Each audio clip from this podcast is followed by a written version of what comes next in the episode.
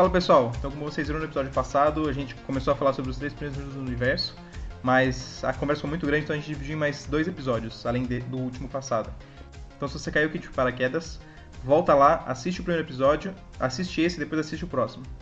Mas uma coisa que eu queria falar pra vocês é que enquanto eu editava esse podcast, saiu uma notícia de que os membros do Comitê de Astronomia Internacional decidiram que eles deveriam renomear a lei de Hubble para a lei de Hubble-Lemaitre então, finalmente, o Lemaitre recebeu as honrarias que ele merecia pela descoberta da lei, agora Hubble Lemaitre. E uma outra coisa que talvez não tenha ficado claro é que a idade do universo é em torno de 13,7 bilhões de anos, se a gente considerar a cosmologia padrão, vamos dizer assim. E, e, o erro nessa cosmologia padrão é de 0,2 bilhões de anos. Acho que quando o César falou não ficou tão claro. Assiste o episódio, tá bem legal. Falou!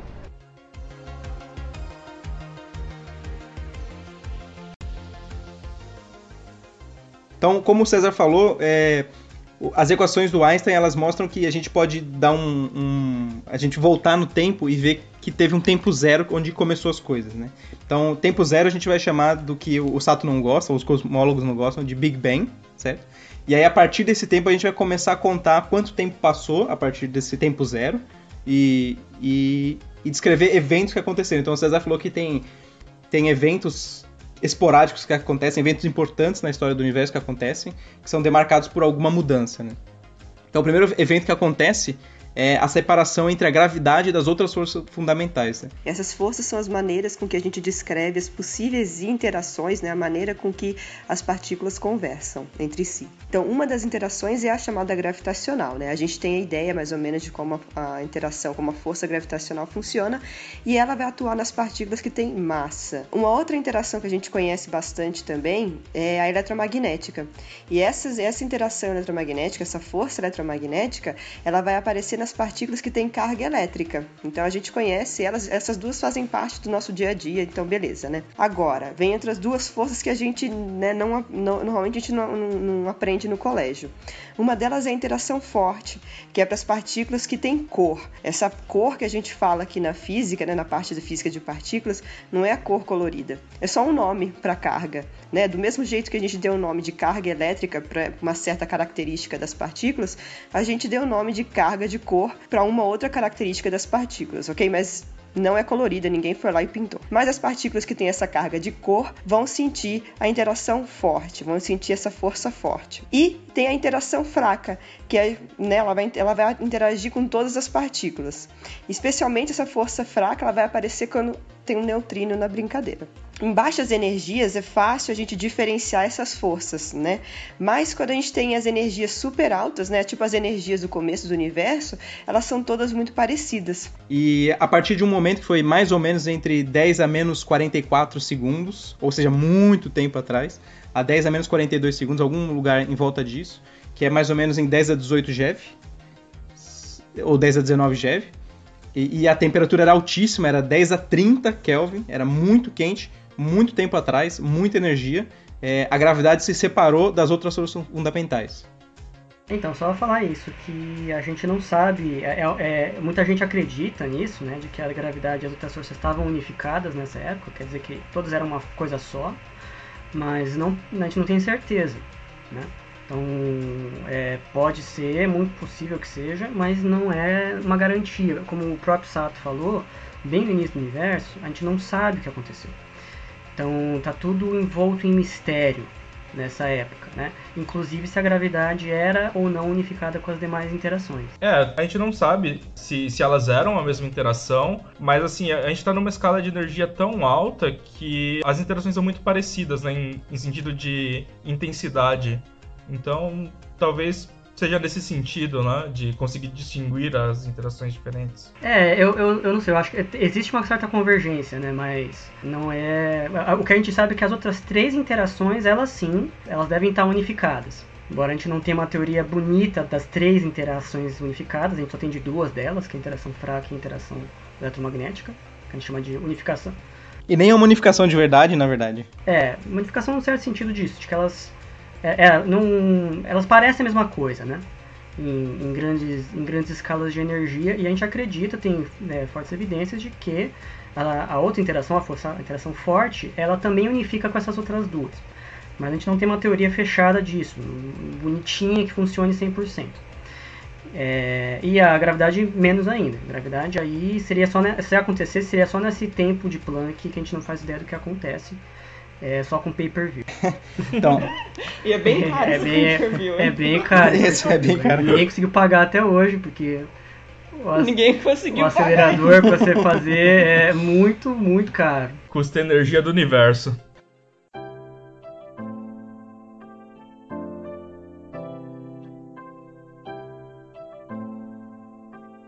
O próximo grande evento, justamente vocês já deram um spoiler aí, é quando a força forte, provavelmente, ou, ou existe uma grande, é, grande teoria de unificação, as três forças se desunificaram, vamos dizer assim, né? Então, isso deve ter acontecido, não é certeza, porque a gente não sabe ainda como aconteceu, é, mais ou menos a 10 a menos 32, ou seja, de, é, tem um, um 12 ordens de grandeza de, de tempo aí, né? 10 a menos 32 a 10 a menos 34 segundos após o Big Bang. Vocês vão perceber que a gente fala bastante aqui de tempos é, muito pequenos e de energias muito grandes. Então, para fazer nossa vida mais fácil, né, para fazer a vida dos físicos mais fácil, mais fácil, a gente usa potências de 10 para representar esses números. Beleza? A gente falou disso no episódio anterior. Se uma coisa é três vezes, três ordens de grandeza maior, significa que ela é mil vezes maior. Significa que ela tem três zeros a mais. Se uma coisa tem, se uma coisa é seis ordens de grandeza maior, por exemplo, então ela é um milhão de vezes maior. Então ela tem seis zeros a mais. E assim por diante. Ou seja, 10 a menos 34 é muito perto do Big Bang. Então vocês podem ver que as coisas acontecem muito próximo do zero, que é 10 a menos 34 é muito próximo de quando o Big Bang aconteceu, né? Isso é uma energia de 10 a 15 GeV, gigaelectronvolts, e uma temperatura de 10 a 26 Kelvin, né? Então as, as forças, nesse, nesse momento aí, as forças se separaram entre as três forças fundamentais, né? A força forte, fraca e eletromagnética, eletromagnética mas isso não foi ainda uma... É, na verdade, a, a, força forte separa da fraca e eletromagnética que estão com uma interação eletrofraca nessa época. Elas ainda estão. Isso, exatamente. O eletromagnetismo e a força fraca ainda estão, estão, digamos assim, unificados nessa, nessa escala de energia. Né? E a força forte se separa das outras duas. Isso, por isso que não é uma unificação exatamente per se a unificação eletrofraca, porque ainda são três forças fundamentais só que a, a, a, não é eletromagnética e a fraca que a gente está acostumado. É uma outra força que depois vira eletromagnética e, eletro, e a fraca, né? E essa, essa, essa, conver, essa mudança de, de, dessas forças antes para a eletrofraca, da eletrofraca para a força fraca e, elet, e elétrica acontece em 10 a menos 12 segundos, que é muito tempo depois nessa escala de tempo, né? Então antes era 10 a menos 42, é, a gravidade se separa, 10 a menos 34, as três forças se separam, e 10 a menos 12 a, surge a força eletrofraca, né? A elétrica separa da fraca, do jeito que a gente conhece hoje, que é mais ou menos na, na energia de 1 TeV, que é mil GeVs, que é a energia mais ou menos que o LHC está tentando procurar as coisas, né? Então é por isso que o LHC está tentando procurar, tem essa energia, foi construído para isso, para tentar ver como é que acontece essa unificação eletrofraca mas até agora a gente não, não descobriu muito de como que acontece isso aí. Você consegue imaginar essa energia? Às vezes fica um pouco complicado, né, de só imaginar. Mas a ideia é, com essa energia você consegue gerar é, mais ou menos mil prótons em repouso. E aí, por curiosidade, a temperatura nesse momento é 10 a 15 Kelvin, né? Então, tá, já é, é 15 ordens de grandeza abaixo de quando a gravidade se separou do, do das outras forças ali para vocês verem como a gravidade tem essa, essa cara muito diferente das outras forças. Né?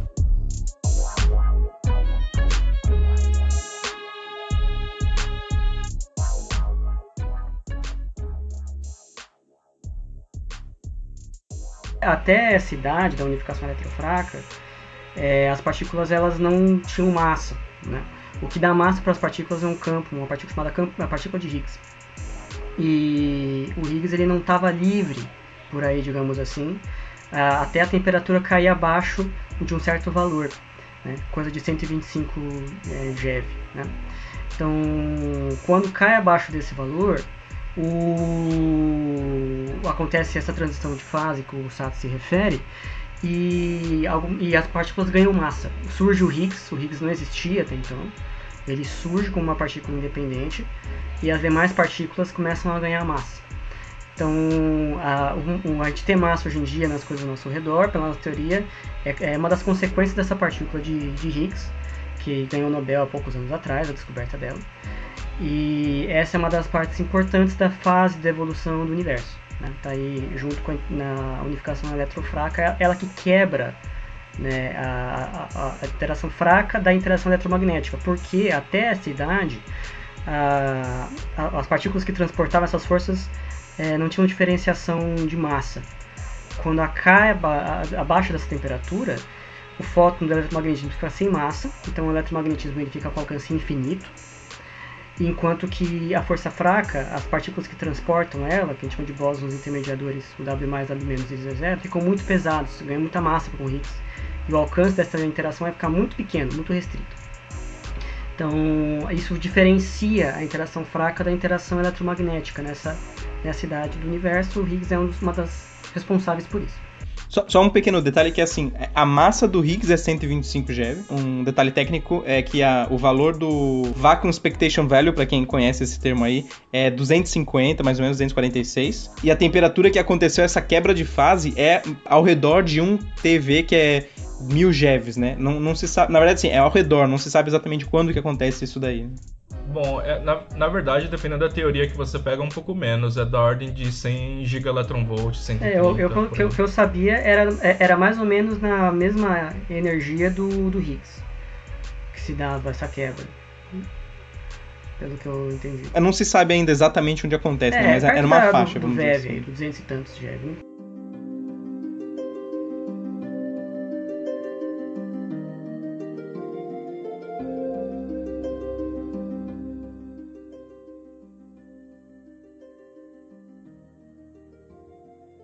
É, só falar que essas coisas elas aconteceram, a gente não sabe exatamente como elas aconteceram. Isso, a gente suspeita que essas foram as escalas que aconteceram por, por, pelo que a gente já conhece da física em baixas energias, né?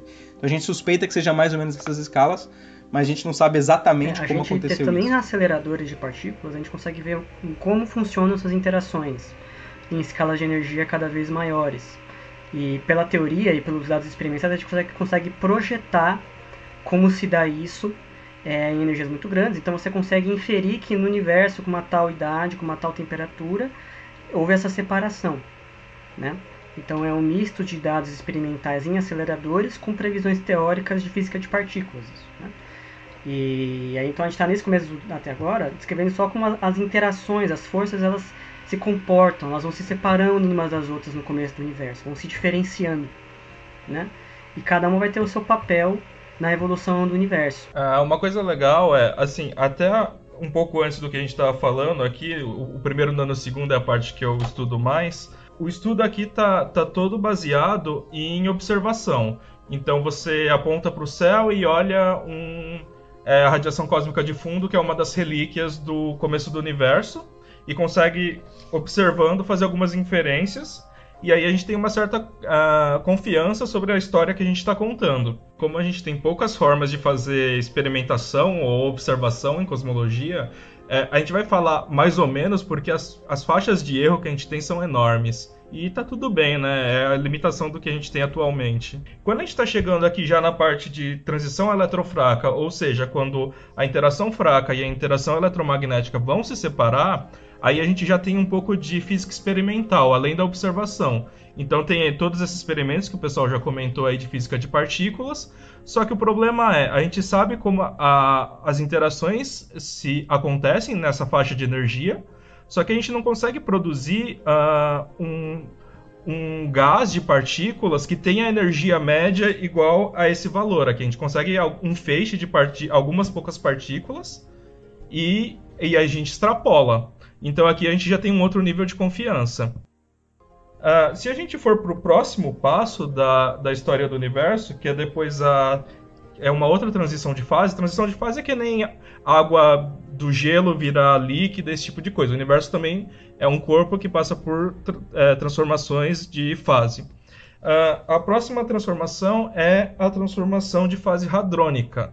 No começo do universo, nós temos o que a gente chama de partículas elementares, né? quarks e leptons.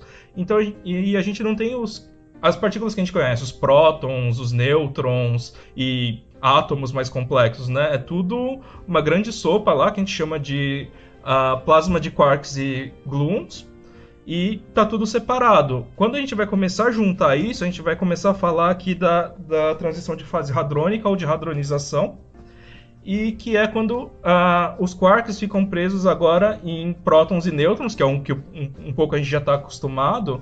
Isso daqui já é um, um, outro nível de confiança, porque no LHC a gente já consegue produzir uh, gases que tenham essa faixa de energia. A gente já conseguiu produzir um quark gluon plasma em laboratório. Então, a partir daqui, a confiança aumenta muito mais em relação à história que a gente está contando do que esse primeiro uh, nanosegundo do universo aqui.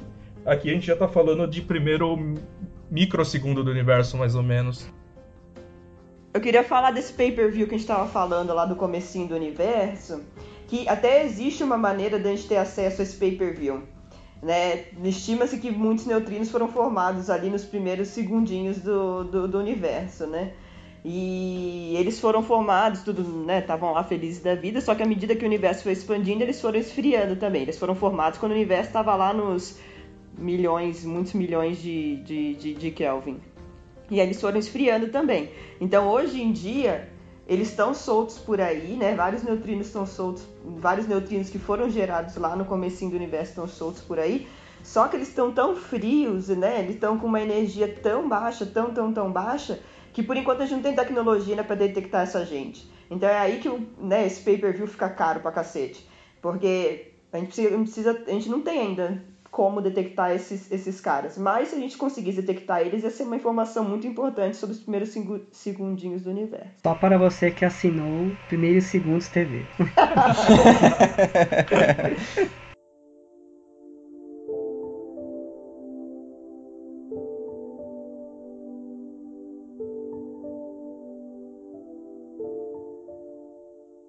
Então, só recapitulando assim o que a gente estava discutindo até agora, teve a era de Planck, que, que, é quando a gravidade se separa das coisas, que é 10 a menos 42 segundos, mais ou menos.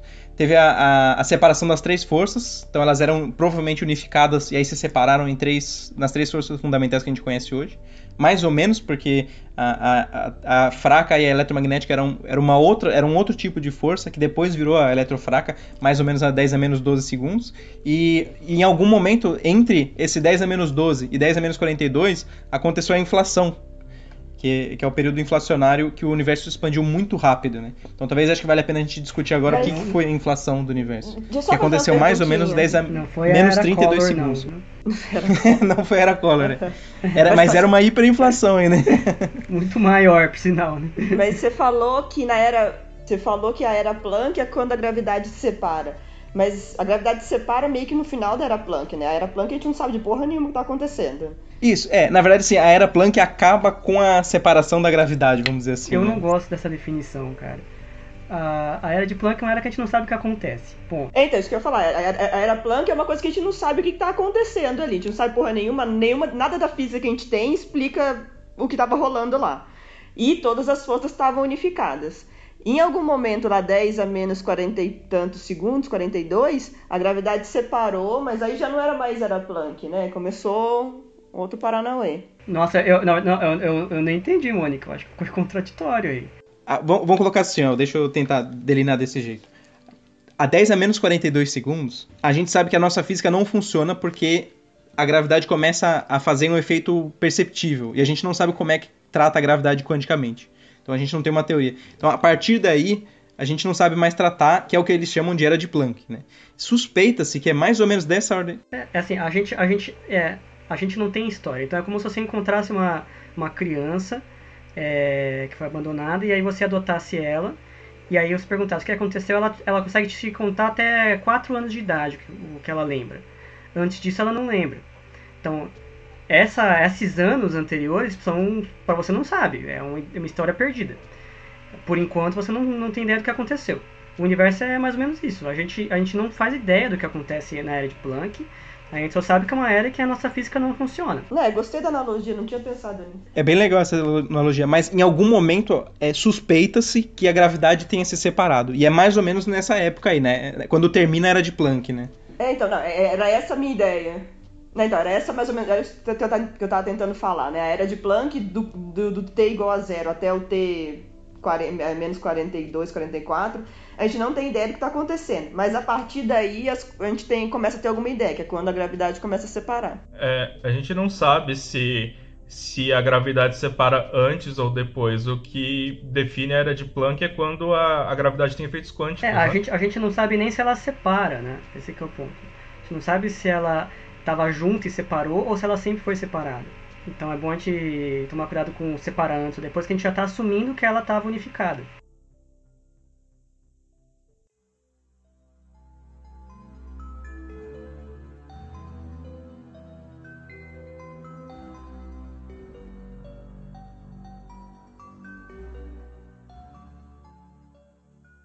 Ok, então então, em, algum momento entre a, a, unificação, a grande unificação das três forças e, e a e, a, a, e, o surgimento da força elétrica e da fraca, que é entre 10 a menos 34 e 10 a menos 12 segundos, aconteceu a inflação do universo.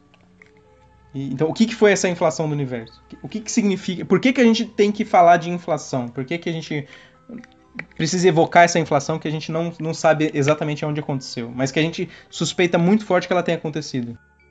Então, é, primeiro que assim, inflação é um negócio que é muito estranho, mas a gente precisa invocar. Então, primeiro vamos falar o que é inflação. Inflação foi um, foi um período que acredita-se que aconteceu no começo do universo. É, começa mais ou menos em 10 a menos 35, 10 a menos 32. É meio difícil precisar é, como é, em que lugar exatamente do tempo ela aconteceu, mas é um período em que o universo expande acima da velocidade da luz. Então, a gente fala esse período de inflação, né? Que é o universo está tá com uma, uma expansão supraluminal. E isso é muito maluco, né? Porque normalmente a gente sempre vai pensar como a, a, a velocidade da luz como um limitante físico para qualquer coisa, né? Mas só que aí o que, o que a gente tem que pensar nesse momento é que não, as coisas não estão viajando mais rápido do que a velocidade da luz, mas sim a distância entre elas está aumentando mais rápido que a velocidade da luz. E isso parece a mesma coisa, mas não é. Talvez isso até ajude a entender o que significa expandir o universo, né? Expandir o universo e por isso que o universo não tem um ponto central, não significa que as coisas estão correndo uma da outra, né? O que significa é que as distâncias entre as coisas estão aumentando. E como você falou, parece a mesma coisa, parece que uma coisa andando contra a outra, né? Um, se você medir a velocidade entre duas coisas, elas estão têm velocidades diferentes, é, é, parece ser a mesma coisa do que as distâncias estão aumentando, mas é, é, que a distância física entre as coisas está tá aumentando, o espaço está se alterando, né? Ele está se esticando e não que as coisas estão viajando naquela velocidade. Né? Assim, botando num outro termo que, é, aliás, está num livro legal do Brian Greene, que escreveu um livrinho sobre supercordas, lá o Universo Elegante, e ele escreveu um outro livro chamado Tecido do Cosmos. E nesse livro ele fala sobre isso, e, e é legal que ele faz essa, essa explicação de que a teoria do Einstein, que fala que as coisas não podem se mover mais rápido que a luz, ela proíbe movimento mais rápido que a luz através do espaço. Mas o que está acontecendo nessa era inflacionária é que o próprio espaço está se expandindo é, com, com essa taxa. Então, não há, não há limitações na teoria da relatividade para o, o, como o espaço pode ou não se, se esticar. Então, nesse, nesse, nessa questão, não é uma contradição, não vai contra a teoria do Einstein é, essa expansão supraluminal. Porque não são as coisas que estão se movendo super rápido acima da luz, são o próprio espaço que está se expandindo numa velocidade insana e ele está arrastando as coisas junto. É, talvez uma forma de ver, uma coisa é você imaginar, sei lá, imagina dois cavalos correndo e aí eles estão se separando, eles têm uma velocidade entre eles. Agora imagine esses dois cavalos parados e entre eles tem uma régua. A régua não está se movendo, os cavalos não estão se movendo, mas a escala da régua está constantemente mudando. De forma que quando a gente vai medir a velocidade entre eles, a gente vai usar essa régua, e aí essa, gente, com essa régua a gente vai acabar medindo uma distância diferente. É como se a régua estivesse diminuindo, né? E parece que a distância deles está aumentando. Doideira, né? É, é loucura, doido. é.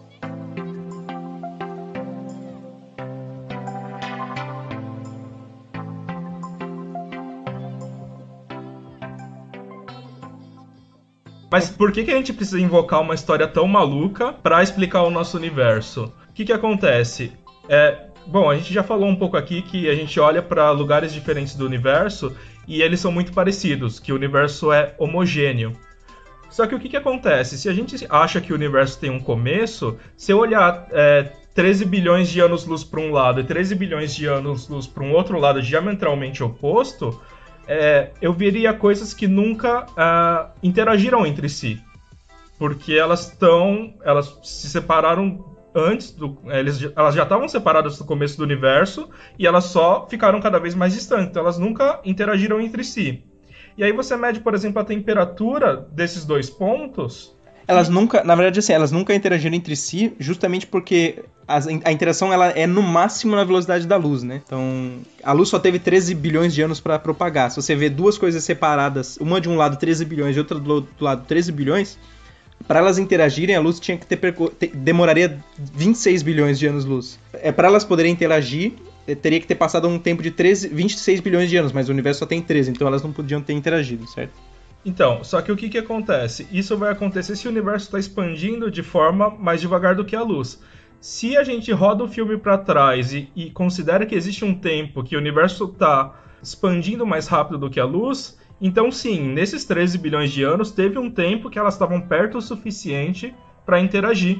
Isso explicaria porque elas têm uma temperatura muito parecida. Em algum lugar elas conversaram e aí depois elas se separaram, mas elas carregaram essa informação é, de forma igual, né, que era a temperatura delas, e foi caindo de forma parecida. Então a gente olha para os dois lados e tem a mesma temperatura. Se a gente não tivesse inflação, seria muito difícil explicar por que olhar para direções diametralmente opostas é, faria com que você enxergasse a mesma temperatura, né? Porque, bom, elas nunca conversaram. Por que seria essa coincidência, né? Isso é muito estranho do ponto de vista físico. Imagina o seguinte: você tem alguns adolescentes lá fofocando, né, sobre alguma coisa que está na moda. Ai, menina, tu não sabe, né, que a última moda é de usar 2.73 microkelvins? Essa que você está usando é ultrapassada. Bom, tá. Agora imagina que isso daqui surgiu aqui em Campinas ontem, sei lá. É, seria bastante né, normal que você visse adolescentes do Brasil aderindo a essa moda. Mas seria muito esquisito a gente constatar que ao mesmo tempo, né, a, a, moda estaria chegando no Japão. Não dá tempo isso, não deu, não deu tempo de ninguém sair daqui e avisar os adolescentes japoneses né, dessa nova moda. Mas isso seria possível sim se tivesse alguma coisa que encurtasse as distâncias. Né? Então, hoje em dia, por exemplo, a gente pode pensar no Instagram. Então, o Instagram podia, pode fazer com que as distâncias né, entre o Brasil e o Japão fossem diminuídas e a comunicação fosse mais rápida. Agora, no caso do universo, quem encurtou essas distâncias, né, quem fez com que essa comunicação ficasse mais rápida, foi a inflação.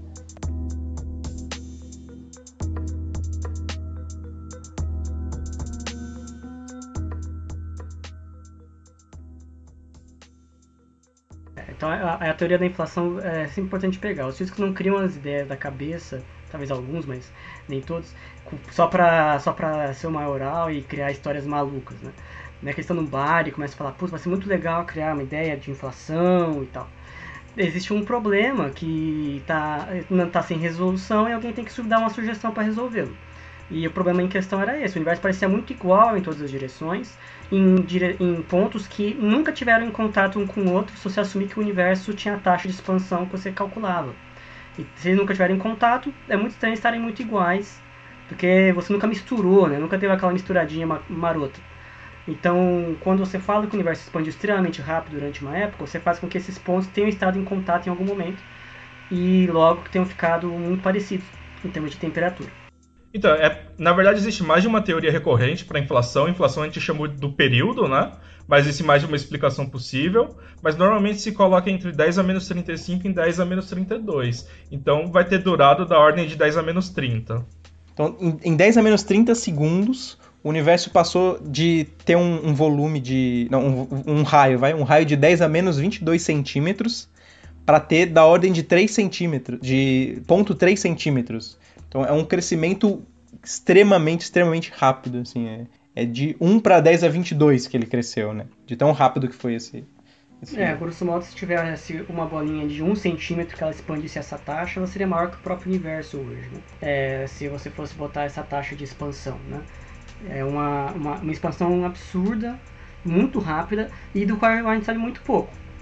Então, a teoria da, da inflação é uma teoria relativamente bem aceita, mas os detalhes do que acontece nessa época, o que, é, qual é o tipo de, de campo que está causando isso e tal, é, a gente tem algumas informações gerais, mas a gente tem muito poucos detalhes é, do que aconteceu nessa época. Então, ela não é um, um, uma época que nem a de Planck, que a gente não faz ideia do que está acontecendo, mas ela também não é uma era que está cheia de informações, né?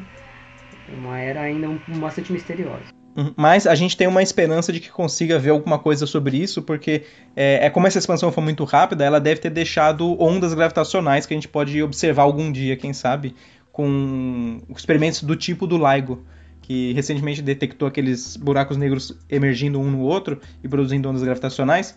A expansão, como ela foi muito rápida, a inflação, né? Foi, quando ela, como ela foi muito rápida, ela talvez tenha deixado resquícios de, de ondas gravitacionais que talvez a gente possa medir algum dia. Né? É, mas de novo esse pay-per-view vai sair meio caro, né? No sentido de que vai ser difícil de detectar elas por ter passado tanto tempo. E aí tem mil, e aí tem mil coisas aí acontecendo aí que por exemplo, se o universo expande extremamente rápido nessa época da inflação, é esperado que ele esfrie muito rápido também. E a, a, o que causa essa inflação, as teorias mais aceitas, é um campo que a gente chama de inflaton. E esse inflaton, uma, uma partícula está associada a esse campo, ela, após a inflação ela decai em todas as outras partículas que a gente conhece. E ao fazer isso, ela esquenta esse universo, né? Ela está meio que jogando energia ali, né? Então tem uma fase que a gente chama de reaquecimento, ou reheating, né? Então, alguns modelos inflacionários têm esse período de reaquecimento para que a temperatura do universo cresça novamente após essa expansão muito acelerada.